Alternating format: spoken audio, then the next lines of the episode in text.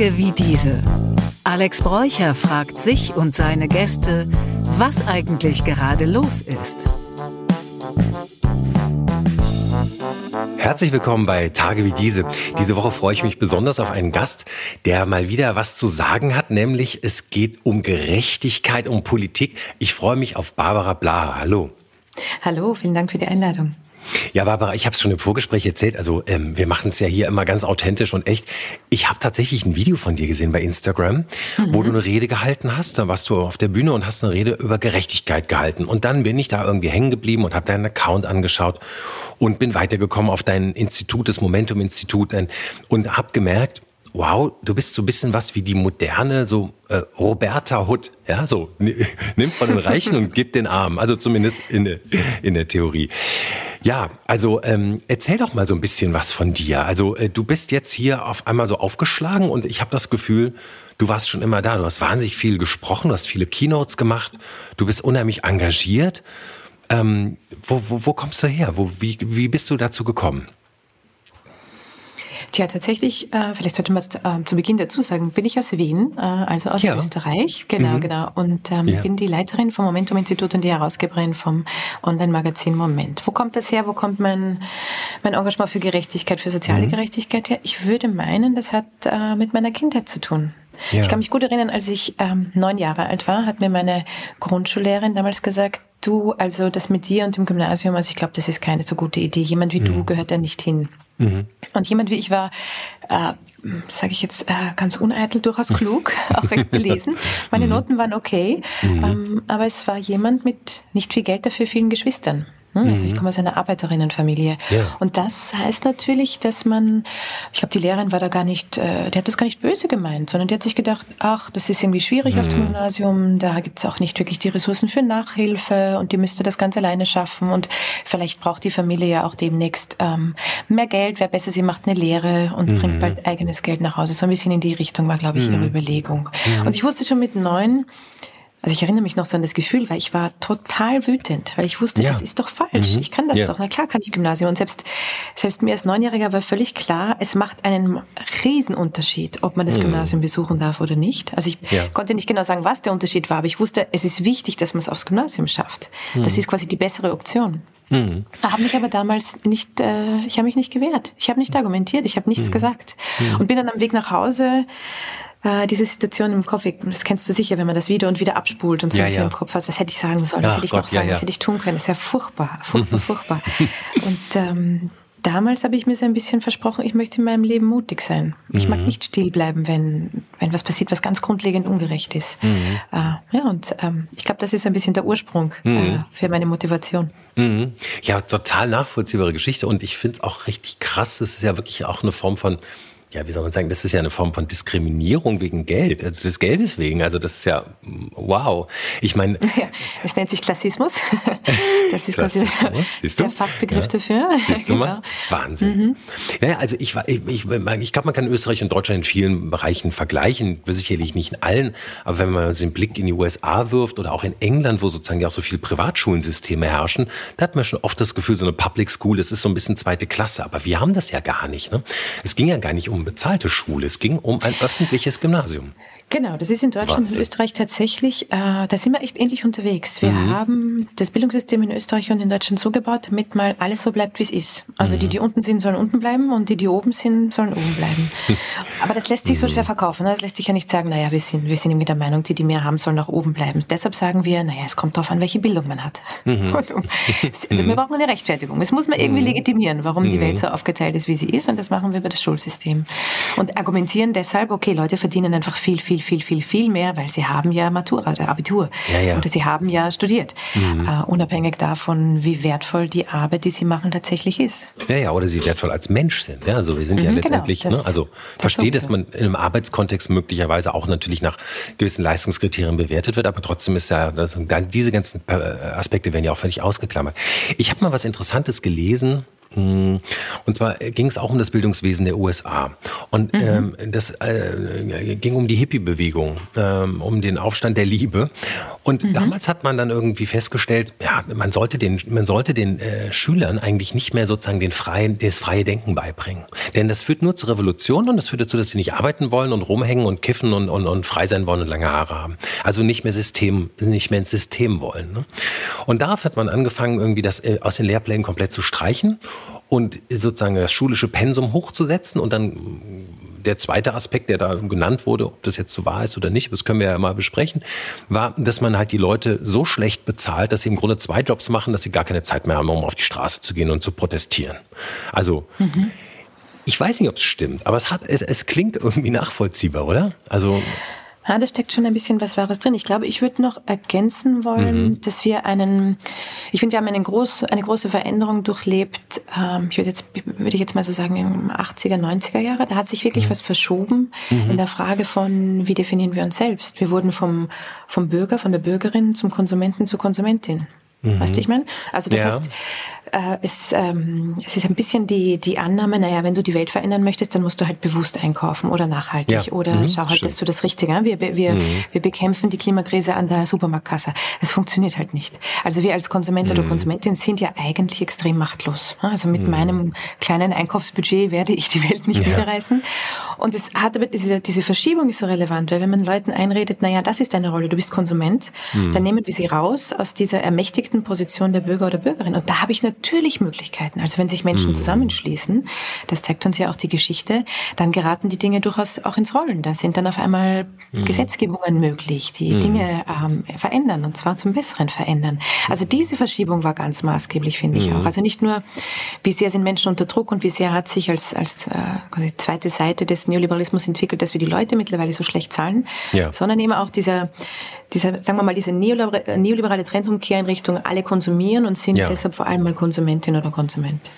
Ja, ja, das, da, da gebe ich dir recht. Das finde ich ist eine absolut absehbare Tendenz und Trend. Ich habe ein bisschen das Gefühl, in den neuen Generationen kippt das so ein bisschen. Ich habe das Gefühl, da sind wieder auch politische Generationen unterwegs, die jetzt auch irgendwie sich um die Klimarettung oder die Weltrettung kümmern und nicht so, äh, so unheimlich konsumorientiert sind. Aber ich hatte, sagen wir mal, in den, in den 90ern und Nullerjahren auch noch, hatte man ja wirklich das Gefühl, es geht wirklich nur noch ums Konsumieren und die Menschen werden fettfaul und äh, einfach mit, mit Konsum abgespeist, damit sie bloß das Maul nicht aufmachen. Also Entschuldigung die harten Worte, ne? aber das ist ja so ein bisschen, ähm, also da, da gebe ich dir, wie siehst du das? Hast du das Gefühl, es ist eine neue Generation, die jüngeren Leute, die da nicht mehr mitmachen?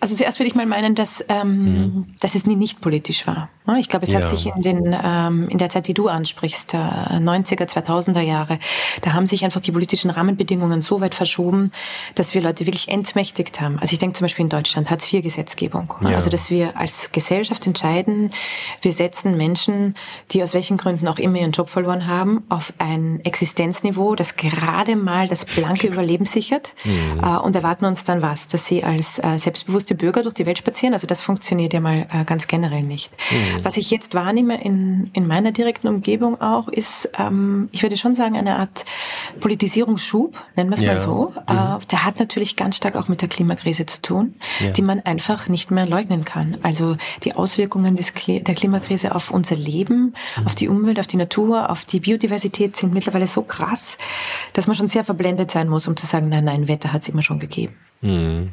Und da sehe ich auch ganz klar, dass die Jugendlichen durchaus ähm, mutig sind, mhm. äh, Dinge auch anzuschieben. Ich finde auch so äh, spannend, wie wir mittlerweile über die über die Klimabewegung reden. Das ist ja in Deutschland und Österreich ganz ähnlich. Mhm. Solange die Jugendlichen auf die Straße gingen am Freitag, dann war es irgendwie auch, die sollen lieber in die Schule gehen. Warum gehen sie nicht in die Schule? Ja. So, dann haben sie, haben die Kinder gemerkt, okay, es hilft irgendwie nichts. Wir gehen jeden mhm. Freitag auf die Straße, hunderttausende Menschen weltweit, aber es ist trotzdem wurscht, es ändert nichts. Mhm. Dann radikalisiert sich ein Teil, fängt an, ähm, zumindest auf die Glasscheiben von Kunstgemälden ja. Suppen zu gießen oder, mhm. oder sich auf die Straße zu kleben. Jetzt sind es auf einmal mhm. Klimaterroristen ja, ja. und wir bringen das gesamte Arsenal des bürgerlichen Staates gegen sie in Anschlag. Also dass wir 17, 18, 19, 20-Jährige in Präventivhaft sperren. Ja, ja, weil sich Wahnsinn. Die, also das ist doch wirklich verrückt. Ja, Wahnsinn. Ich habe so ein Video gesehen, wo so eine Präventivhaft, äh, äh, unfassbar, da stehen wirklich Polizisten, die sagen, wir nehmen sie jetzt mit. Mhm. Und ich weiß mhm. gar nicht, was ich gemacht hätte. Also weil ich bin nicht so, als, also ich, ich, ich äh, kann einfach überhaupt nicht äh, den Staat als Obrigkeit anerkennen, wenn es, wenn es mir meine Bürgerrechte einschränkt. Ja, ich erkenne sie als Ordnungsmacht an, ja, so, mhm. es ist schön, dass alles drumherum klappt, ja, und das ist ihr, ist ihr Job. Aber sobald sie meine Freiheit einschränken würde, wenn ich meine Meinung sage, ich meine, wo sind wir denn? Also das so ist sind, wirklich irre. So das sind wir doch erzogen, ne? oder wir sind doch erzogen, mhm. freie Meinung. Aber das ist äh, lange, das ist lang, das ist lang vorbei, oder? Ja, naja, es ist halt offensichtlich ähm, sagen, äh, politisch äh, kann man mehr Kleingeld rausschlagen, indem man äh, klimabewegte Kinder und Jugendliche in Häfen, also ins Gefängnis mhm. bringt, als ähm, dass man wirklich für eine Klimagesetzgebung sorgt, die, muss man ganz klar sagen, mhm. äh, Unternehmen in ihren Profitmöglichkeiten einschränkt. Darum mhm, geht's ja. ja in letzter Konsequenz. Ja, das stimmt. Weißt du, ich habe auch so ein bisschen das Gefühl, dieser, dieser Terminus des Terrorismus, ja, äh, seit die USA sich das im Grunde so mit dem, mit dem 9-11-Anschlag gesagt haben, das ist Terrorismus und deswegen deswegen dürfen wir alles machen, deswegen dürfen wir eure Bürgerrechte einschränken, deswegen dürfen wir Datenschutz einschränken, wir dürfen euch überall reingucken, wir dürfen euch beim, beim Pinkeln zugucken und überall mhm. eure Handykameras anzapfen, ohne dass ihr es merkt. Das ist alles legitim unter dem Deckmantel wie Terrorismusbekämpfung. Und das haben ja dann die anderen Staaten auch gemerkt, dass das praktisch ist. Ne? Das machen ja jetzt durchaus sehr viele Staaten. Selbst Assad, ja, der in Syrien seine eigene Bevölkerung bebombt hat, hat das ja Terrorismusbekämpfung genannt. Ja, ja das ist das ja, Wahnsinn. Mhm. ja, also oder da ist irgendwie so ein neues Ding entstanden und diese Verbindung Klimaterroristen, also da, wie du schon sagst, irgendwie relativ harmlose Nadelstiche ins System irgendwie so zu kriminalisieren, ist schon krass. Aber irgendwie hat sich auch die ganze Welt so irgendwie jetzt das Gefühl, ob man sich an UNO oder UN-Gesetze hält, was es ja alles nicht mehr geben. Solange es Terroristen sind, kann der Staat ja eigentlich machen, was er will und mit Gewalt herrschen, wie er möchte. Das sieht man ja auch an anderen Orten zurzeit. Also mhm. Ich weiß nicht, das ist irgendwie eine komische Sache. Du, du, du kämpfst ja auch sehr für Freiheit, sehr viel für Freiheit. Mhm. Und ich verstehe deinen Kampf auch sehr. Also ähm, Glaubst du? Ähm das ist ja eine, eine alte Strategie. Ne? Das haben Staaten zu allen Zeiten gemacht, mhm. dass sie, dass sie versuchen zu legitimieren, wenn sie ihre ihre Machtkompetenz eigentlich ausreizen oder sogar überschreiten. Mhm. Dann muss man der Mehrheit der Bevölkerung das irgendwie verkaufen können. Und die Terrorismuskarte ist eine, die kennen wir aus den USA zu Genüge. ja, ja. Äh, mittlerweile spielt die auch ein bisschen nach Europa. Ich mhm. würde äh, vielleicht noch ergänzen wollen eine Sache, ja. die die, finde ich, eine große Rolle spielt in unserer, in unserer Gegenwart gerade, ist, dass sich unser Politikbetrieb auch ein Stück weit ändert. Ähm, ja. Was meine ich damit? Wer hat, also zumindest ich bin so groß geworden, du vielleicht auch, mhm. dass sich Politiker, Politikerinnen schon im Rahmen ihrer Tätigkeit äh, an die demokratischen Spielregeln halten mhm. und die als gesetzte Norm akzeptieren. Also so Dinge wie, wir haben das Klimaabkommen ratifiziert, also sollten wir irgendwie auch schauen, dass wir was dafür tun. Machen sie viel zu wenig, ja, das ist schon klar. Mhm. Aber dann kommen Leute wie Donald Trump, äh, um ein Beispiel zu nennen, mhm. und die, die spielen ein grundlegend anderes Spiel. Also mhm. die Regeln, die wir als allgemeingültig akzeptieren und finden, okay, so machen wir Demokratie, mhm. spielen für den keine Rolle. Der ja. spielt nach ganz anderen Regeln, nämlich nach seinen ganz eigenen. Also man muss sich ja mal vorstellen, dass es überhaupt nicht, ich meine, hätten wir uns das vor zehn Jahren erzählt, du hättest geglaubt, ich bin irre. Wenn ich dir gesagt hätte, es wird einen US-Präsident geben, der eine mhm. Wahl verliert, also nicht wieder gewählt wird, mhm. woraufhin Tausende das Kapitol stürmen, jahrelang die Gesetzgebung damit dann auch beschäftigt ist, um herauszufinden, wer alle an diesem versuchten Putsch beteiligt war. Und mhm. derselbe Präsident, der dazu aufgerufen hat, eine ehrliche Chance hat, jetzt wiedergewählt zu werden. Hm. Ja, das leider. ist doch verrückt. Ja, ja das ist wirklich. Oder, oder auch die Tatsache, dass er alternative Fakten als so als, als Terminus technicus so eingeführt hat. Ne? Dass auf einmal, wenn man eine andere Meinung hat, sind das auf einmal Fakten. Also es war ja immer schon so fein, jeder hat seine Meinung. Aber jetzt ist es ja so, nein, das sind meine alternativen Fakten, das ist nicht meine Meinung. Und jetzt wird es, glaube ich, kompliziert, weil wir dann natürlich die Konsensbasis von der Demokratie verlieren, oder? Natürlich. Deshalb würde ich alternative Fakten gar nicht in den Mund nehmen, um das gar nicht ja. quasi zu stärken, äh, diese, diesen, diesen Irrsinn. Mhm. Ich würde vielleicht noch ergänzen wollen, dass es nicht nur also ich meine, bis auch die jüngsten Beispiele zeigen, dass sehr schön Trump ist da quasi nur die, die, die Spitze des Eisberges. Schauen wir mhm. nach, wer gerade in Argentinien übernommen hat. Ich meine, das ja. ist ja alles Wahnsinn. Äh, auch wenn wir uns ansehen, welche, es gibt diese schöne, und ich halte das für einen ähm, äh, totaler Euphemismus, dass wir sagen, es ist eine illiberale Demokratie. Also ich finde, mhm. das ist ein bisschen wie bisschen schwanger. Also entweder man ist ja, eine ja. Demokratie oder man ist keine. Was soll eine ja, illiberale Demokratie sein? Eine Demokratie, die keine Demokratie, es ist doch absurd. So schauen wir nach Ungarn, so haben wir auf Polen geschaut, bevor mhm. sie es jetzt endlich hingekriegt haben, ähm, die Rechtsextremen loszuwerden. Also wir akzeptieren auch als Europäischer Staatenverbund, dass mhm. uns Staaten wirklich in die Autokratie rutschen, mhm. nennen das dann illiberale Demokratie, müssen nur trotzdem irgendwie mit denen umgehen und setzen uns da auch, finde ich, ähm, zu wenig zur Wehr. Und was mhm. mich da am meisten besorgt, wenn wir so auf die Demokratie schauen, dann wäre das vor allem, dass ich wahrnehme, dass große Volksparteien so ein bisschen gerade diesen Prozess durchmachen, wo ein Teil ihrer Leute sagt, ach, wisst ihr was, das mit der Demokratie ist, das ist doch ein Blödsinn lassen wir das mhm. doch. Bringt uns keine Wahlerfolge mehr. Da müssen wir uns dann streiten mit irgendjemandem, Koalitionen bilden und dieser Konsens, das ist doch so mühsam. Es ist doch viel erfolgreicher. Wir setzen auf ein neues Modell mhm. und schauen neidisch nach Ungarn, schauen neidisch äh, nach Polen, schauen neidisch auf Donald Trump. Also die wollen mhm. die, die Demokratie ja insgesamt auch schon ein Stück weit umbauen. Ich sage ja. das deshalb, weil ich als Österreicherin äh, Bundeskanzler Sebastian Kurz erlebt habe, die okay. das, das Kochrezept für den Umbau einer repräsentativen Demokratie in Richtung unter Anführungszeichen illiberale Demokratie ist ganz einfach. Du übernimmst die Macht, dann mhm. greifst du in die unabhängigen Medien, dann greifst mhm. du in die unabhängige Justiz, du schaltest aus, was an Kontrollinstanzen da ist und dann mhm. regierst du durch. Mhm. Das haben die bereits angefangen in Österreich. Dass das gescheitert ist, liegt nicht an irgendwelchen Checks and Balances der österreichischen Demokratie, sondern liegt im Glück und Zufall. Mhm. Denn eine Ermittlung hat ganz zufällig zu einer Festplatte geführt, die dann alles andere aufgedeckt hat. Mhm. Aber hätte es diesen Zufall nicht gegeben oder dieser Mensch diese Festplatte nicht äh, nicht behalten, würde Sebastian Kurz heute noch Österreich regieren und ich bin nicht sicher, ob die nächsten Wahlen noch demokratisch ablaufen werden. Hm, ja. Ich weiß, was du meinst. Und du hast äh, einige Staaten schon genannt, in denen es auch in Richtung Autokratie geht. Und äh, letztendlich schlimm ja auch äh, das Beispiel China. Da hat man ja auch gelernt, die, die arbeiten ja im Grunde nach kapitalistischen Prinzipien. Im Grunde sogar eigentlich hebeln sie ja sogar eigentlich einige Marktprinzipien des Kapitalismus aus, aber sind natürlich nach innen eine komplette Diktatur, die ihre Menschen unterdrückt, aber mit großem wirtschaftlichen Erfolg. Und da finde ich, äh, ist ja auch ein bisschen das Problem, also kann Moral und, und, und kann Ethik äh, und kann Demokratie an den Grenzen von Geld enden? Also kann es nur, weil die Kohle. Frage. Ja, oder? Nur, ja, super Frage. Mhm. Nur weil, weil wir die Kohle haben, sind die auf einmal im Recht? Also, okay, geben wir Demokratie dann wieder auf, wenn das andere besser funktioniert für die, für die Konzerne? Das also. Mhm, mhm. Ich, also, ich finde, die, das ist ein ganz, ganz wichtiger Punkt, den du da mhm. ansprichst. Was wir da auch in China schön sehen können, also ein Kapitalismus braucht die Demokratie nicht. Ja. Also, der funktioniert auch ohne Demokratie. Genau. Ja, ja. Das ist äh, ganz unabhängig von dem mhm. demokratischen System, weil so viele immer glauben, das sei miteinander verknüpft. Das eine ja. funktioniert ohne dem anderen wohnen, der bar. Genau. genau. Das, ist, äh, das ist tatsächlich nicht notwendig. Und das andere, was ich, äh, was ich da mhm. vielleicht noch ergänzen möchte, ist, wie sehr wir uns über die, na sagen wir mal, Fragilität der repräsentativen Demokratie schon lange nicht mehr unterhalten haben. Stimmt. Also als mhm. wir, als wir das gebaut haben, und so lange ist es ja noch nicht her. Also es ist ja, ja in, der, in, der, Geschichte der Menschen ist das ja ein Wimpernschlag. Ja. Demokratie als, als Regierungsform ist ja, äh, ist ja wirklich nur ein Wimpernschlag in der Geschichte der Menschheit. Ja. Und als wir es gebaut haben, haben wir uns, glaube ich, noch nicht so viele Gedanken darüber gemacht, wie viel äh, Vermögensakkumulation eine repräsentative Demokratie aushalten kann. Hm? Mhm.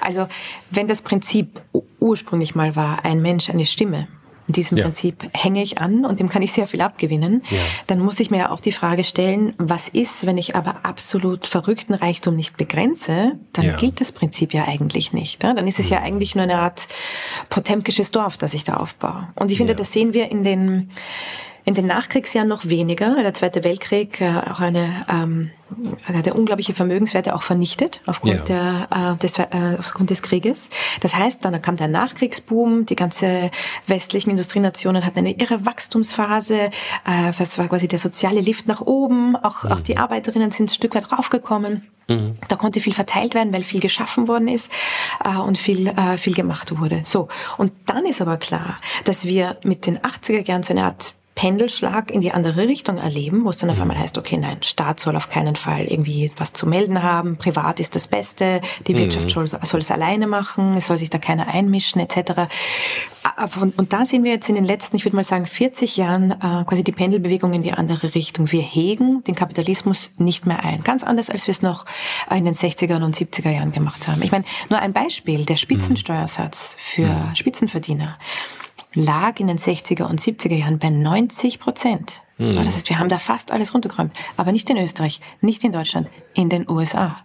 Ja, interessant. Also die, die, äh, die, die gesetzte Norm war damals, ja klar, alle sollen irgendwie schauen, was sie, was sie schaffen können, aber ganz oben müssen wir eine Grenze äh, einhegen. Mhm. Ne? Und das ist uns in den letzten 40 Jahren halt völlig verloren gegangen. Und das macht mir dann schon Sorgen, wenn ich mir denke, also wenn ein einziger, äh, ein einzelner Multimilliardär ja. so viel Vermögenswerte akkumulieren kann wie ein mittelgroßer Staat in Europa, dann mhm dann hat er eine Macht und einen Einfluss, an die reichen manche Demokratien gar nicht mehr heran. Mhm. Und da wird es dann halt schon kritisch. Mhm. Ja, ich danke dir, dass du das Thema genau also von Demokratie auch auf diesen Punkt der Gerechtigkeit bringst, die Einkommensakkumulation oder, oder, oder, ja, ist es überhaupt Einkommen? Ist es, hm, also das. Würde Vermögen in dem Fall sagen. Vermögen, ja, genau, richtig. Ja.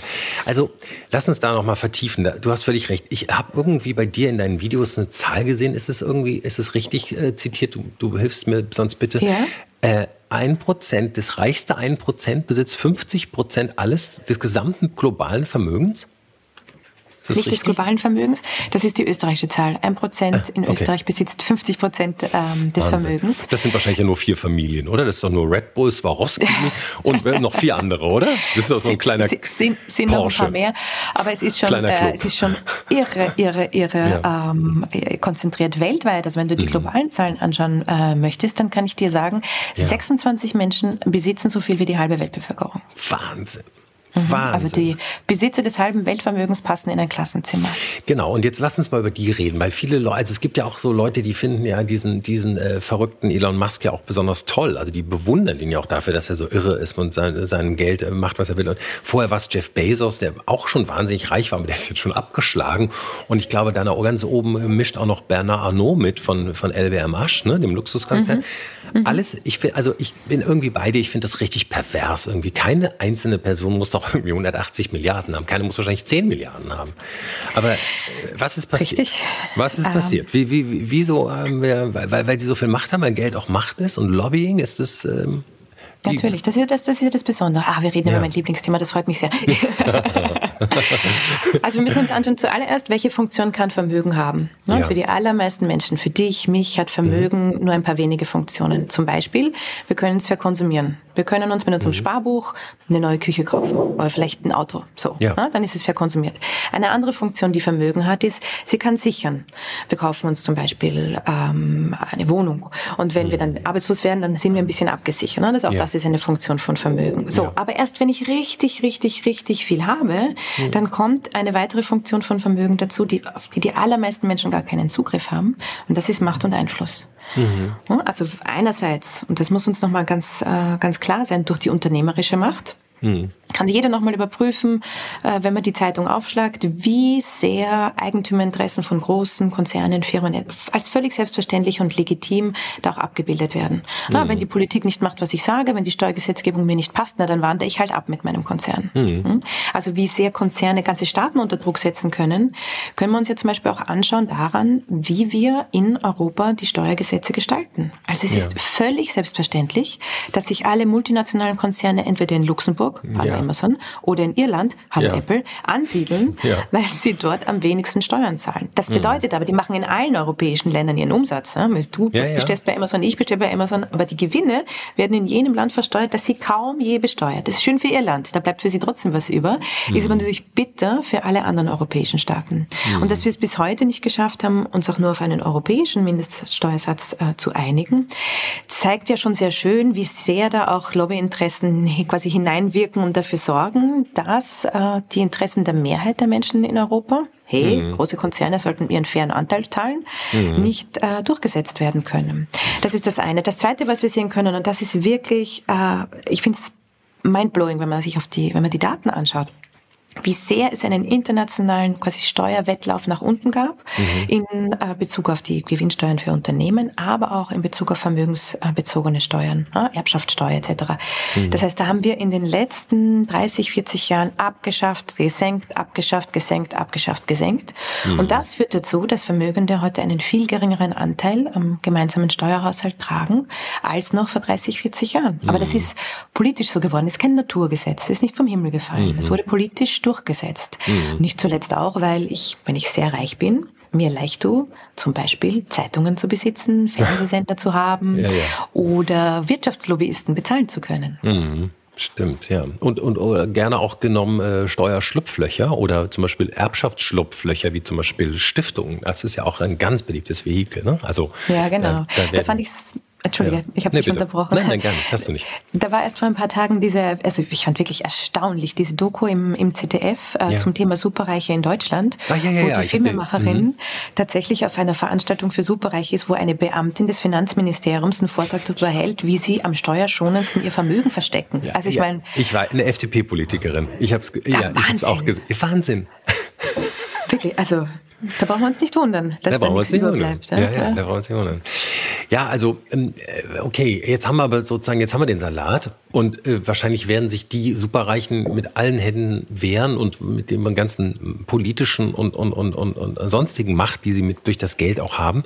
Was glaubst du, wie kommen wir dahin, äh, dass man da wenigstens ein Teilchen abgeben kann? Ich meine ehrlich, wenn man 180 Milliarden hat, kann man ja auch locker 100 abgeben und hat man immer noch 80. Ist immer noch schwerstreich, aber es könnten ja. wahnsinnig viele Leute, äh, weiß ich, viele, viele Mäuler gestopft werden, viele Schulen bezahlt werden, also alles mögliche. Hast du irgendeine Idee, wie man da politisch ran könnte an den Speck? Mhm. Äh, da gibt's unterschiedliche Geschichten. Mhm. Ähm, das Erste, was uns klar sein muss, und das ist quasi meine ähm, Teil meiner Aufgabe, Teil meiner Mission, ist den Leuten überhaupt mal ein Bewusstsein dafür schaffen, dass das passiert ist. Also ja. man muss schon sehr tief in der, in der Materie drin sein, um sich klar zu machen, aha, was hat sich denn in den letzten 30, 40 Jahren verändert? So wie es jetzt ist, war es nicht schon immer. Also ja. wenn man jetzt nicht tief in der, in der Wirtschaftspolitik drin steckt, weiß man das wahrscheinlich gar nicht. So, das ist mal das eine. Wie sehr ist Vermögen verteilt? Wo steckt der Reichtum? Das sind einfach Dinge, da brauchen wir mehr Information, damit einfach auch die Menschen erfahren. Das mhm. Zweite, was dafür notwendig ist, und das halte ich für eine es ist eine herausfordernde Aufgabe, aber einer, der wir uns gerne widmen, ist, wie kann ich so darstellen, dass sich Leute darunter auch was vorstellen können. Ja. Denn das menschliche Gehirn ist für große Zahlen nicht gemacht. Mhm. Also der, der, weiß ich nicht, Max Huber damals in der Steinzeit hat mit dem Zahlenraum von 180 Milliarden nicht operieren müssen, weil so viele Mammuts gab es ja gar nicht. Also dementsprechend, ja. und so viele Erdbeeren hat er auch nicht sammeln können. Also das ja. sind keine Zahlenräume, die wir uns gut vorstellen können. Mhm. Das bedeutet also, dass immer, immer wenn wir über maximale Vermögenskonzentration reden, haben wir auf der emotionalen Ebene insofern ein Problem, als das, naja, was ich mir nicht vorstellen kann, macht, macht mich auch nicht wütend. Ja, es macht mich nicht, es löst keine Emotionen mehr aus. Das mhm. heißt, die Übersetzung in Relationen, so dass Leute checken, wie arg das Vermögen ist, halte ich für extrem relevant. Mhm. Ich gebe dazu nur ein Beispiel, dann kann man sich ein bisschen vorstellen. Wir haben uns letztens ausgerechnet, was mich interessiert hat. Du hast vor den Red Bull Gründer angesprochen, der ist ja im Sommer verstorben. Mhm.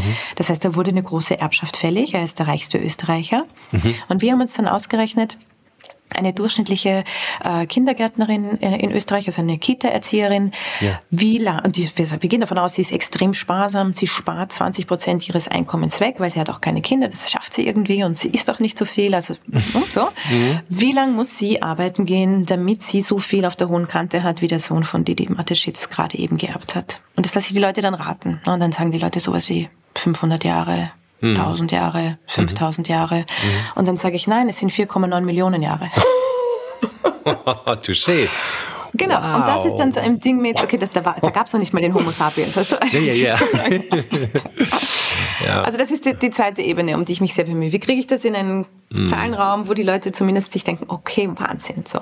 Das dritte, was uns klar sein muss, ähm, ist, dass das zeigen uns alle Umfragen. Wir haben uns die Aufgabe im Institut gestellt, da wirklich mal nachzuschauen. Wir sind 20 Jahre zurückgegangen, haben alle Meinungsumfragen, die in Österreich jemals publiziert wurden, zu dem Thema ausgegraben. Ja. Was sagen die Leute, wenn man sich selber fragen? Findest du Vermögensungleichheit, äh, findest du die gut oder nicht gut? Findest du die gerecht oder nicht gerecht? Und wärst du für eine höhere Besteuerung von Vermögenden? Und wir hm. finden keine Meinungsumfrage die letzten 20 Jahre zurück, wo die Leute nicht überwiegend der Meinung sind, zum Teil bis zu zwei Drittel, mhm. klar sagen, nö, Vermögende müssten wir höher besteuern. Das heißt also, eine gesellschaftliche Mehrheit mhm. haben wir eh schon. Was mhm. uns fehlt, ist eine politische. Ja. Das ist dann die entscheidende Gretchenfrage. Wie kriegen wir jetzt diese politische hin? Hm? Ja. Eben auch gegenüber einer Zeitungslandschaft, die den Superreichen gehört. Hm? Mhm. Wie kriege ich das durchgesetzt? Und ich glaube, äh, da bleibt uns nichts anderes über, als uns darauf zu konzentrieren, was unsere größte Stärke ist. Und das Und? ist, wir sind viele. Mhm.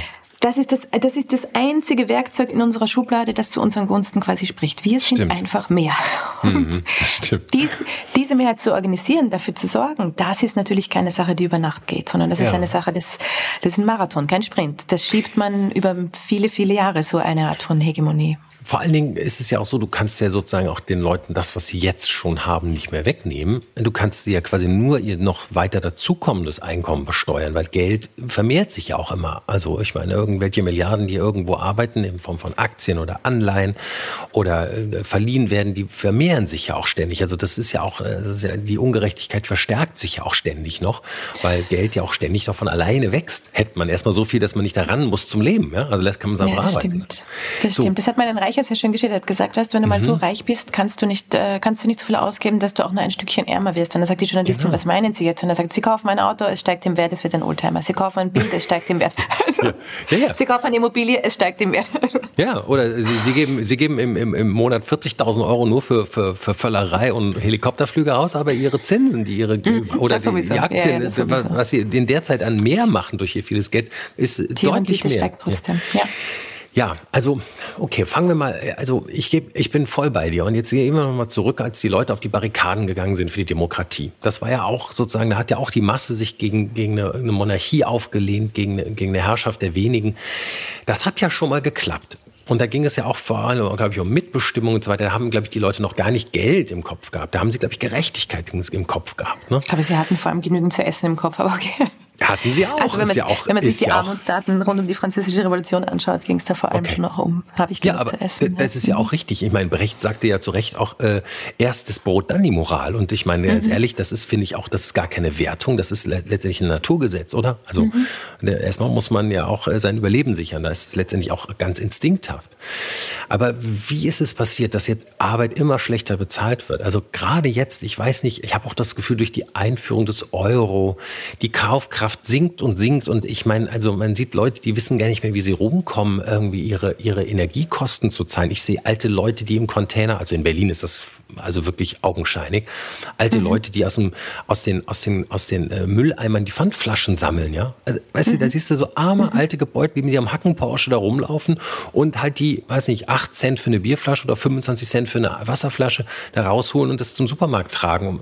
Das ist, das ist Herz, also das zerreißt mir das Herz. Ja? Das glaube ich, ja. ja. Also Leute, die ihr mhm. Leben lang gearbeitet haben und dann nicht mehr hinkommen oder also ganz konkret, ich habe auch Leute im Umfeld, ältere Leute, also die haben ganz normale, ähm, ehrwürdige Berufe, Krankenschwestern oder sowas. Ja? Die haben noch das Pech gehabt, auch noch eine DDR-Krankenschwester gewesen sein, aber da konnten sie ja auch nichts für. Jetzt, die haben eine minimale Rente, die, die heizt nicht. Die heizt, die sagt, ich kann mir das nicht leisten. Wahnsinn, Wahnsinn. Aber das ist ein Thema bei euch, das ist mir echt nicht wurscht. Also Altersarmut, ja. was ihr da aufgeführt habt politisch in Deutschland, ist wirklich verrückt. Also nur ja. eine Zahl dazu, damit, damit man auch nochmal sieht, mhm. dass das menschengemacht ist. Ja. Äh, Österreich und Deutschland, der Unterschied in der Rente ist ein Drittel. Unsere Pensionistinnen mhm. kriegen ein Drittel mehr Pension als eure. Naja, ah siehst du mal. Ne? also einfach, weil wir sie nicht mit Pensionsreformen in die Altersarmut geschmissen haben. Ja. ja, genau. Also das ist schon, das ist wirklich politisch gemacht. Wir sind nicht Danke, reicher als kind ihr, wir sind nicht ja. wohlhabender, also als Österreich, mhm. wir sind die viel kleinere Volkswirtschaft. Trotzdem mhm. schaffen wir ein Drittel mehr Pensionsleistungen für die, für die älteren Leute äh, zu stemmen, weil mhm. wir politisch sie eben nicht absichtlich in die Altersarmut stürzen. Genau, und danke, dass du das Kind auch beim Namen nennst. Das ist nämlich alles, er hat ja auch damit zu tun, dass Konzerne es einfach leicht machen, dass Leute am Ende ihres Lebens in die, in die, in die Frühverrentung geschickt werden, also sozusagen die Kosten für den Arbeitnehmer im Grunde vergesellt vergesellschaftet werden, äh, also von der Gemeinschaft getragen werden, aber mhm. da bloß das Unternehmen. Früher, also ich will nicht auf dieses früher war alles besser Ding raus, das soll das überhaupt nicht bedeuten. Ne? Aber ich meine, früher war das so, du bist beim Unternehmen geblieben, bis du alt warst und dann hast du, da haben die deine Rente bezahlt. Ne? Also natürlich ist das mhm. dann auch eine staatliche Rente, aber das ist ja nicht mehr so. Ne? Sobald du irgendwie unbrauchbar wirst oder langsam wirst oder kränklich wirst oder irgendwie sonst welche Zipperlein hast, dann wirst du ja aussortiert. Das ist ja auch, also in diesem neoliberalen... Ich glaube, es ist gar nicht so sehr die Krankheit, sondern es ist, äh, du ja. wirst teurer. Je älter du bist, desto teurer bist du. Ja, genau. Und, also du steigst einfach im Lohn und dementsprechend sorgt ja. man dafür, dass hinten raus die Schere quasi greift. Genau, und du bist auch vielleicht nicht mehr so effizient, weil du nicht mehr so fix mhm. bist oder so, ne? brauchst vielleicht ein bisschen länger für deine Prozesse. So, also da haben wir doch so einen neoliberalen Turbokapitalismus, den du eben schon mal angesprochen hast, das kann ja irgendwie nicht so weitergehen, oder? Weil du sagst ja zu Recht, wir sind immerhin noch die Mehrheit. Also immerhin sind die Menschen, die hier unterdrückt werden oder ausgebeutet werden oder schlecht bezahlt werden, immer noch die Mehrheit. Da gebe ich dir recht. Ich würde außerdem noch ergänzen wollen, mhm. weil sonst wird, weißt du, in der Debatte bleibt sonst immer so über, naja, von einem guten Sozialstaat, da haben ja nur die Armen was. Da möchte ich ganz hart widersprechen ja. äh, oder diese Perspektive nochmal mit reinbringen, dass von einem gut ausgebauten Sozialstaat, also wenn das Sicherungsnetz für alle gut funktioniert, haben tatsächlich alle was, selbst die, die es nicht brauchen. Ne? Ja, also ich gebe dir immer so gern, das, äh, so gern das Beispiel von Leuten, die wirklich gar nichts mit dem öffentlichen System zu tun haben. Sie sind so reich, die haben eh das Privatkrankenhaus und sie mhm. haben die Privatschule und mhm. sie bräuchten das alles nicht. Mhm. Aber selbst die haben was davon, wenn die ihren Porsche vor der Tür stehen haben und der brennt nicht. Ja. Also die, ja, die, Frage des sozialen Zusammenhalts. Ja. Genau, mhm. es heißt halt auch, es gibt sozialen Frieden und das ist, das ist schon wahnsinnig viel wert. Auch die Freiheit, sich bewegen zu können, sich keine privaten mhm. Bodyguards leisten zu müssen, nicht genau. Sorge zu haben, entführt zu werden. Also all diese Dinge, die man uns zum Beispiel in Südamerika äh, mhm. oder auch in Teilen Afrikas anschauen kann, wo die, wo die soziale Ungleichheit so krass ist, ähm, dass auch die Superreichen nicht mehr in Frieden leben können. Also ganz sorgenfrei. Also Sagen wir mal so, äh, es hat ein US-Richter mal so formuliert, er hat gesagt, ich zahle gerne Steuern, ich kaufe mir darum Zivilisation. Und da hat er ja. recht. Mhm.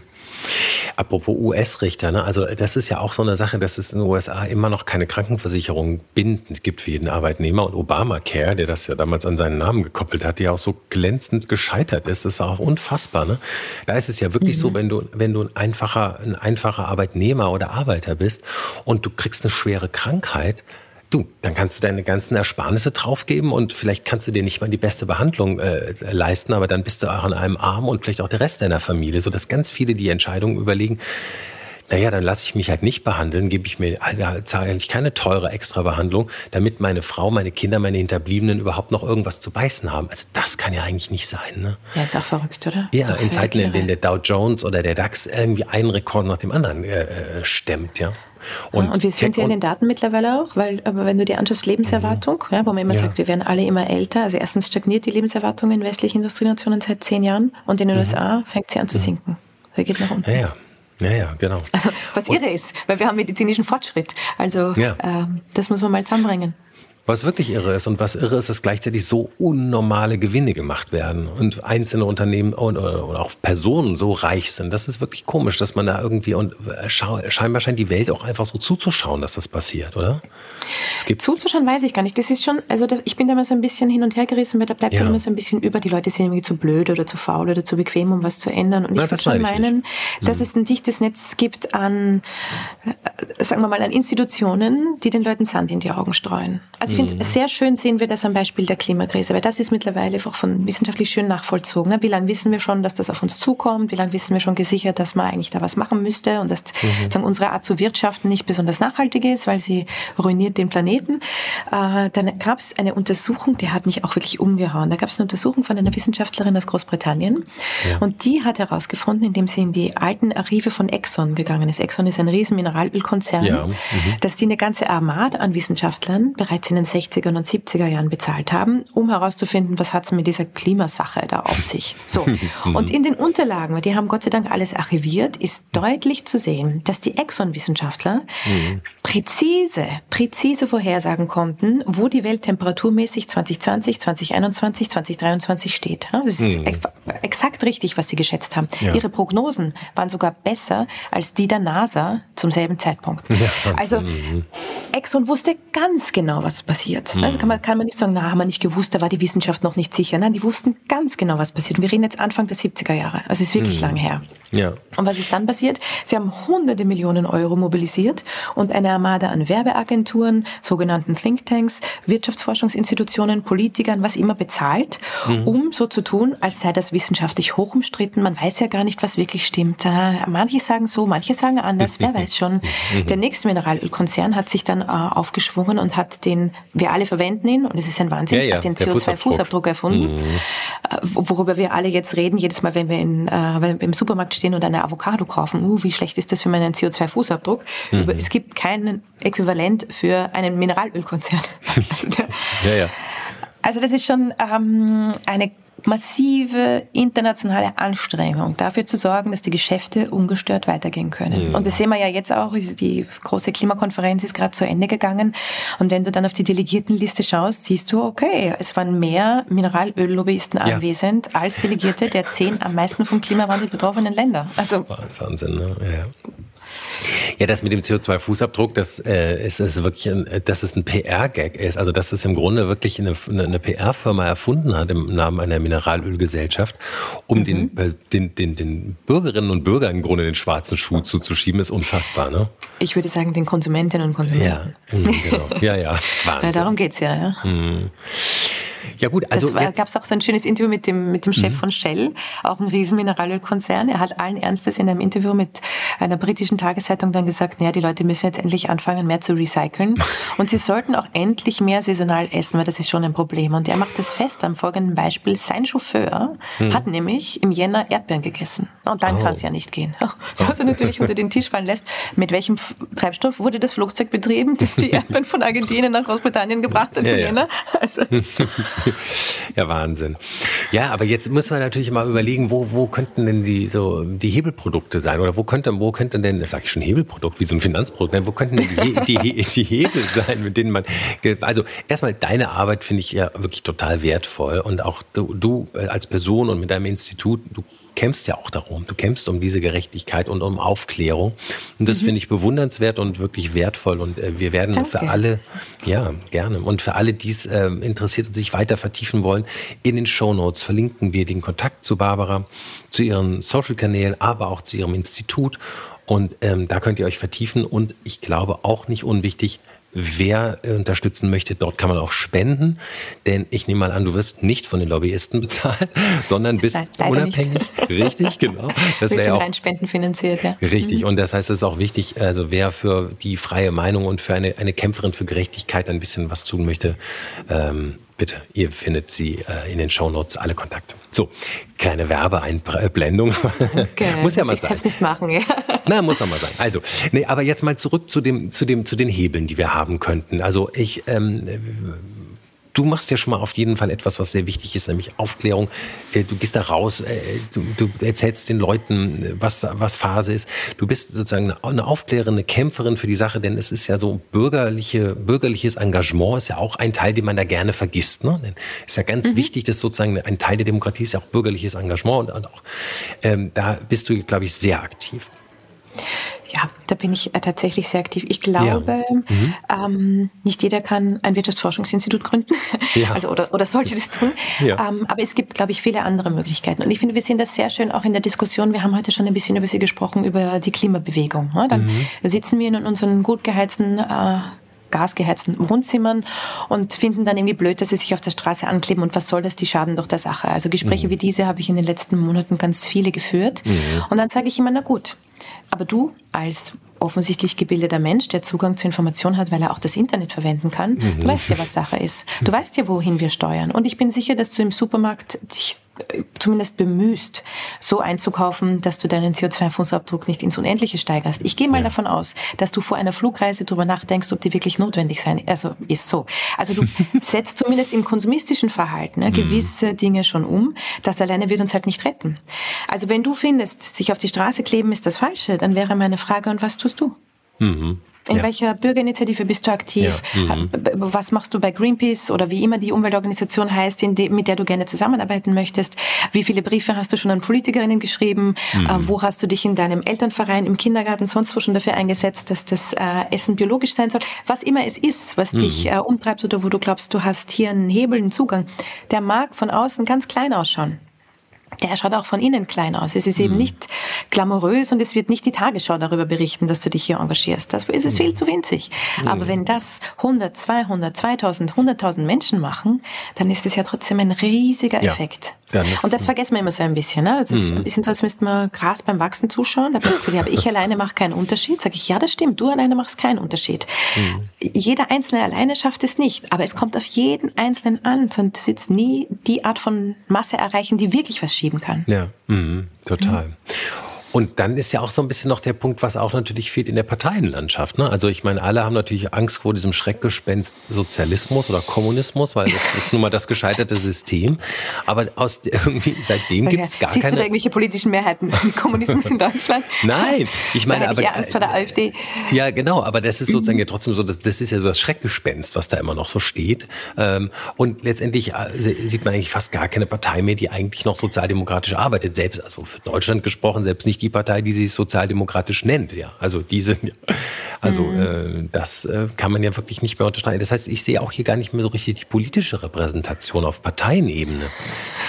ja, das stimmt. Das, das ist ja. tatsächlich ein bisschen schwierig, aber ich glaube, und das mhm. ist auch etwas, an das müssen wir uns wieder ein bisschen erinnern, ja. ähm, politische Parteien bewegen sich nicht im luftleeren Raum. Ja. Politische Parteien reagieren auf Druck das ist mal mhm. das eine, den kann man mhm. machen, ja, von mhm. unten zum Beispiel, als ähm, zum Beispiel einfaches Mitglied oder als Bürger, Bürgerin, die sich mit den Politikerinnen auch in Kontakt setzt. Das ist das eine. Das andere, und das ist mir fast wichtiger, ähm, politische Parteien agieren ja auch im, im, im Diskursraum, nicht im luftleeren Raum. Ja. Was ich vorher erzählt habe zum Beispiel, das ist so ein wunderbares Beispiel für, wie wir Normen setzen. Ich habe vorher erzählt, der Spitzensteuersatz in den USA lag zum Teil bis zu 90 Prozent. Mhm. Was ja irre ist, weil USA als Mutterland des Kapitalismus so. Ja? Mhm. Aber das Besondere ist, der Spitzensteuersatz wurde auch von republikanischen US-Präsidenten nicht angegriffen. Das war mhm. die gesetzte, das war die erwartete Norm. Also das sagen, allgemeine Verständnis war, wer viel hat, soll viel beitragen. Punkt. Unabhängig davon, wo die eigene Partei stand, bewegte sich im Rahmen der erwarteten Norm. Mhm. Ich finde sehr schön, sieht man das auch in Großbritannien. Das ist so eine schöne Anekdote. Da hat man Maggie Thatcher, die ja. kennen eh alle als äh, eiserne die Lady, Lady ja. mhm. die Gewerkschaften zerschlagen hat und wirklich den Neoliberalismus durchgesetzt hat im Land gegen jede, gegen jeden Widerstand. Die fragt man im Jahr 2002 beim Abendessen, Frau Thatcher, was war denn Ihr größter Erfolg im Leben? Und sie lacht und sagt, Tony Blair. Weil es stimmt, ne? sie war schon lange nicht mehr in der Regierung. Tony ja. Blair hat ihre Politik gemacht. Die erwartete Norm war privatisieren, privatisieren, privatisieren. Hm. Und ich finde, das, das ist etwas, ähm, das hilft mir auch in meiner Arbeit. Also so die Frage von, wie setzen ja. wir das Fenster wieder dorthin, wo wir klar sagen, hey, jeder, der was hat, kann was beitragen. Äh, die Welt ist ein besserer Ort, wenn wir alle aufeinander schauen, wenn wir niemanden, der hinfällt, liegen lassen, sondern mhm. nach Möglichkeit aufheben. Ähm, all diese Dinge finde ich als, äh, als sozusagen erwartete Norm wiederzusetzen. Ja. Das ist, glaube ich, unsere Aufgabe. Dann ist mir gar nicht so wichtig, welche politische Partei regiert. Ja, ja, verstehe ich, verstehe ich. Ja, also so zum Thema, da kommt fällt mir noch ein prominentes Beispiel ein. Also äh, hier in Berlin hat er ja auch sehr viel gebaut und sehr viele äh, Baustellen stehen hier still. Ne? Also zum Thema äh, Gewinne privatisieren und Verluste äh, soziali sozialisieren. Sozialisieren, mhm. ja. Also mhm. da ist ja auch ein, ein großer Unter Immobilienunternehmer aus Österreich gerade sehr äh, prominent. Mal ernsthaft, der macht eine Riesenpleite, ne? hat unglaubliche hunderte Millionen von Staatsgeldern bekommen, also allein aus Deutschland, was ich weiß, wahrscheinlich aus Österreich und in den anderen Ländern, wo er baut, auch. Ähm, kommt der damit durch? Geht das glaube ich nicht. Das glaube ich nicht. Nee, Dazu war das zu sehr ein, also ich meine, das war ein Pyramidenspiel, es ist ja. ein Wahnsinn. Ein echtes Pyramidenspiel, ja. so wie so ein Schneeballsystem. Ein Schneeball, genau. Mhm. Genau, da haben alle mitgemacht und das Interessante ist, also äh, wir haben schon vor zwei Jahren angedeutet, hier, das geht sich nicht aus. Das System Signa wird mhm. krachen gehen, ne? weil mit steigenden yeah. Zinsen geht sich diese Sache nicht mehr aus. Ne? Mhm. Äh, was ich so arg finde und da reden wir jetzt wieder über die Frage von politischer Macht, wenn man sehr reich ist. Ja. Wie ist es gelungen, dass dieses System aber so lange aufrechterhalten werden konnte? Ja. Wie, warum haben da die Regulierungsbehörden nicht entsprechend hingeschaut? Ich gebe dir ein Beispiel. Äh, ja. Die Signa ist als Konstrukt eine kleine GmbH. Das mhm. ist, äh, also ist ein Konstrukt, das hat der österreichische Gesetzgeber erfunden für Menschen, die mit fünf bis sieben Leuten so ein kleines Startup machen und die man mhm. deshalb quasi nicht so drangsaliert mit Dingen, wenn man sich denkt, hey, ihr seid eh nur ein paar Leute und ihr seid gerade ganz am Anfang und da lassen wir euch ein bisschen in Ruhe. So, mhm. ne? Er hat das als kleine GmbH gegründet. Die Bilanzsumme dieser kleinen GmbH waren am Schluss 5 Milliarden Euro. Wahnsinn. Hat sich niemand gedacht, hm, das ist vielleicht problematisch, das sollten wir vielleicht nochmal nachbessern. Ja, ja. Aber offensichtlich gibt es ja ein Schlupfloch, das hm. wäre vielleicht nicht so gut, wenn wir das so lassen. War egal. War egal, weil ja auch er sehr bewusst ausgesucht hat in seinen Aufsichtsratsfunktionen, ganz nah an der Politik, Ex-Politiker mhm. waren da drin. Sebastian Kurz, ich habe ihn heute schon erwähnt, hat für mhm. äh, René Benke gearbeitet, hat ihn mitgenommen mhm. auf Staatsreisen, als er noch Bundeskanzler war. Also weiß man nicht genau, war er da als Bundeskanzler tätig oder als Signer Beschäftigter, who knows. Mhm. Äh, die Reisen sind auf jeden Fall auf Steuerzahlenkosten erfolgt. Anyway, also da gibt's mhm. ganz, ganz hartes, wie ich finde, ähm, Versagen des Hinschauens und immer wenn was kritisiert worden ist von anderer Seite, waren dann ganz schnell die Verteidiger damit, das sind ja nur die Neider. Na klar, ja, ja. da kommen die Neider und die neiden oh. dem armen René seinen tollen Erfolg. Ja, ja. Eh klar, ich, ja, Österreich die Neidgesellschaft. Naja, nicht nur in Österreich. Ich habe ich hab auch ähm, jetzt in, im, in der Rückschau einige Presseartikel gelesen, die sagten so, naja, viele haben schon lange darauf geguckt und gesagt, das das ist ja viel zu gut, um wahr zu sein. Das kann ja nicht sein. Er kann ja nicht jedes Jahr noch einen Tower irgendwo bauen, noch eine Premium-Immobilie. Ähm, und äh, wo soll das ganze Geld herkommen, um so zu wachsen? Aber du hast recht, es war wahrscheinlich einfach ein Schneeball. Und was glaubst du? Er wird doch am Ende wahrscheinlich persönlich gar nicht belangt, oder? Der geht doch mit seinem Säckel nach Hause und denkt sich, ach, scheiße, dass ich meinen Konzern verloren habe, aber ich hab die Kohle schön bei der Seite. Es war kein Konzern, es war eine kleine GmbH. Ja.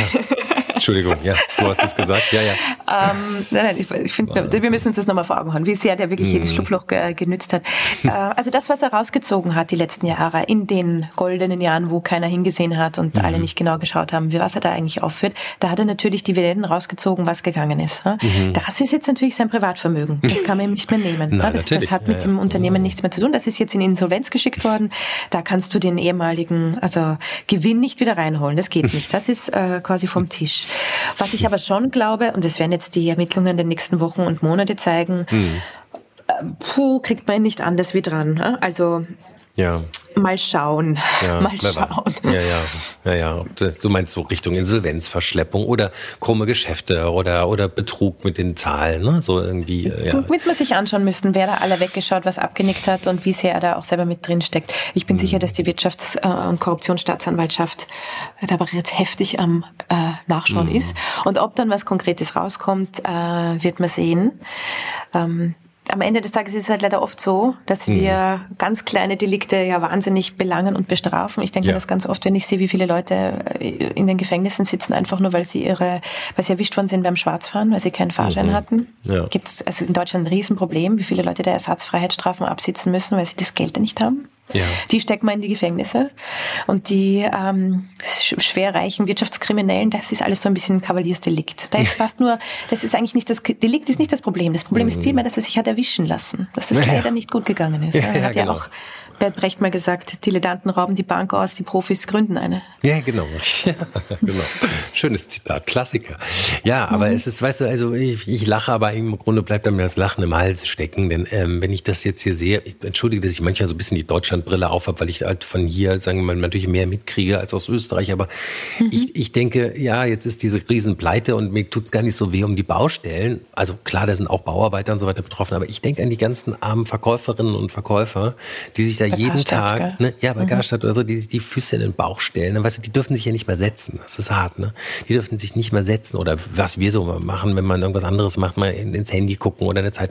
Die müssen da immer stehen und präsent sein den ganzen Tag für ganz kleines Geld, ja. Mhm. Und äh, das tut weh, weißt du, in den Beinen, im Rücken, in den Füßen und so. Das, ja, ist das weiß ich gut. Ich habe lange Schuhe verkauft. Ja, Damit habe ich meine Schule finanziert und ich habe es gehasst. Und da, warst du noch, und da warst du richtig jung, weißt du, und da gibt es auch Leute. Ich auch jung, ja, Nein, ich, ich meine nicht im Gegensatz zu jetzt. Ich meine zu den zu vielen Verkäuferinnen, die einfach viel mehr Jahre schon auf dem Buckel haben. Und das ist ein richtiger mhm, Knochenjob. So, ja. Und, und die mhm. tut es mir so wahnsinnig leid, dass die dann so, so ein Spielball geworden sind von so einem Typen, der gedacht hat, er spielt ein bisschen Monopoly. Und ähm, tja, naja. Das stimmt. Also mit Gesamtverantwortung hat, hat es nicht so. Das ist wahr. Ja. Sag mal, eine, eine, eine letzte Themenkomplex vielleicht. Wie siehst du denn diese, diesen Rechtsruck der europäischen Regierungen? Es ist ja doch jetzt überall zu sehen, ähm, äh, letztendlich, ja, wo man hinschaut, ob jetzt in, in, in Holland äh, Gerd Wilders, ob man Meloni in Italien anschaut. Äh, du hast Ungarn schon genannt. Äh, Polen hat es ja Gott sei Dank wohl offensichtlich wieder in die Mitte geschafft. Aber ähm, es passiert ja überall. In Skandinavien haben wir es auch gesehen, selbst in den liberalen Demokratien. Äh, in Deutschland hast du das Erstarken der AfD genannt. Ja, und ähm, das ist ja auch letztendlich jetzt nun keine kleine Splitterpartei mehr, die AfD. Also auch da haben wir ein großes Problem. Was glaubst du, ist da, steckt dahinter? Oder wie, wie betrachtest du diese, diesen, diesen, diesen äh, Erfolg der Rechtspopulisten? Ich glaube, das hat unterschiedliche Ursachen und Gründe. Also mhm. es gibt jetzt nicht die eine Sache, die alles erklärt. Mhm. Wir in Österreich gehen ja dieses Jahr, also 2024 auch in Wahlen, momentan in Umfragen. Der wahrscheinlichste Kanzler ist ein Rechtsextremer. Oh. Also äh, wir stehen vor, äh, also der FPÖ-Chef, äh, wir stehen mhm. vor einem ähnlichen Problem wie, wie viele andere europäischen Staaten. Was glaube ich, was sind die Ursachen dafür? Ich glaube, eine ganz relevante Ursache dafür ist, das zeigen uns vor allem Untersuchungen aus Deutschland übrigens, ja. dass sich weite Teile ähm, der, ähm, der unteren Einkommensklassen von der Politik nicht mehr repräsentiert fühlen. Mhm. Also, dass sie das Gefühl haben, für sie ist Politik nicht da, für sie wird Politik nicht gemacht und ähm, sie erwarten auch nichts von der Politik. Und dann gibt es mhm. zwei äh, Reaktionsmuster darauf. Das stärkere Reaktionsmuster darauf ist, sie gehen nicht mehr zur Wahl. Mhm. Also sie hören einfach auf zu wählen. Wir haben die höchsten Nichtwähleranteil in den untersten Einkommensgruppen. Also wer mhm. arm ist, geht weit unterdurchschnittlich wählen. So, das ist mal das eine. Und das andere, das wir sehen, auch das ähm, macht mir Sorgen. Wir haben äh, eingangs schon darüber gesprochen, mhm. Wie sehr ähm, der der Forderungskatalog oder die Diskursmuster der wirklich rechtshart rechten äh, Parteien mhm. mittlerweile wie so eine ansteckende Krankheit auf andere Parteien übergegriffen haben. Mhm. Warum ist das relevant? Weil ich habe vorher schon darüber gesprochen, dass, äh, dass Parteien ja nicht im luftleeren Raum agieren, sondern in dem sagen, gemeinsam verhandelten, was ist die erwartete Norm, was darf man sagen, was ist akzeptiert, was, ist, was gilt als normal. Mhm. So. Und dann können wir uns sehr schön ansehen, wie rechtsextreme Politiker und Politikerinnen in den letzten 30 Jahren diese Norm immer weiter verschoben haben. Ich gebe ein Beispiel, dass die größte antirassistische Grundgebung, die Österreich in der Zweiten Republik gesehen hat, war Anfang der 90er Jahre. Damals gab es einen ganz bekannten rechtsextremen Politiker, Jörg Haider. Ja, ja, Jörg Haider. Ja mittlerweile nicht mehr, genau. Mhm, ja. Und der hatte äh, öffentlich ähm, einfach hart rechtsextreme Sachen gesagt. So. Und das hat Österreich so aufgeregt, er sprach von Umvolkung damals, dass, wow. äh, dass hunderttausende Menschen auf die Straße gegangen sind. Das war ein mhm. Lichtermeer, es war riesig, der Aufschrei der Zivilgesellschaft äh, war riesengroß und so weiter und so weiter. Die FPÖ hatte damals ungefähr 15 Punkte aufgelegt, die sie sich erwarten zum Thema Asylpolitik und Migrationspolitik. Politik. Und heute in der Rückschau 30 Jahre später kann ich dir sagen, alle diese Punkte wurden umgesetzt, aber niemals unter einer Regierungsbeteiligung der Rechtsextremen. Wahnsinn, ne? Das haben die Volksparteien für sie erledigt.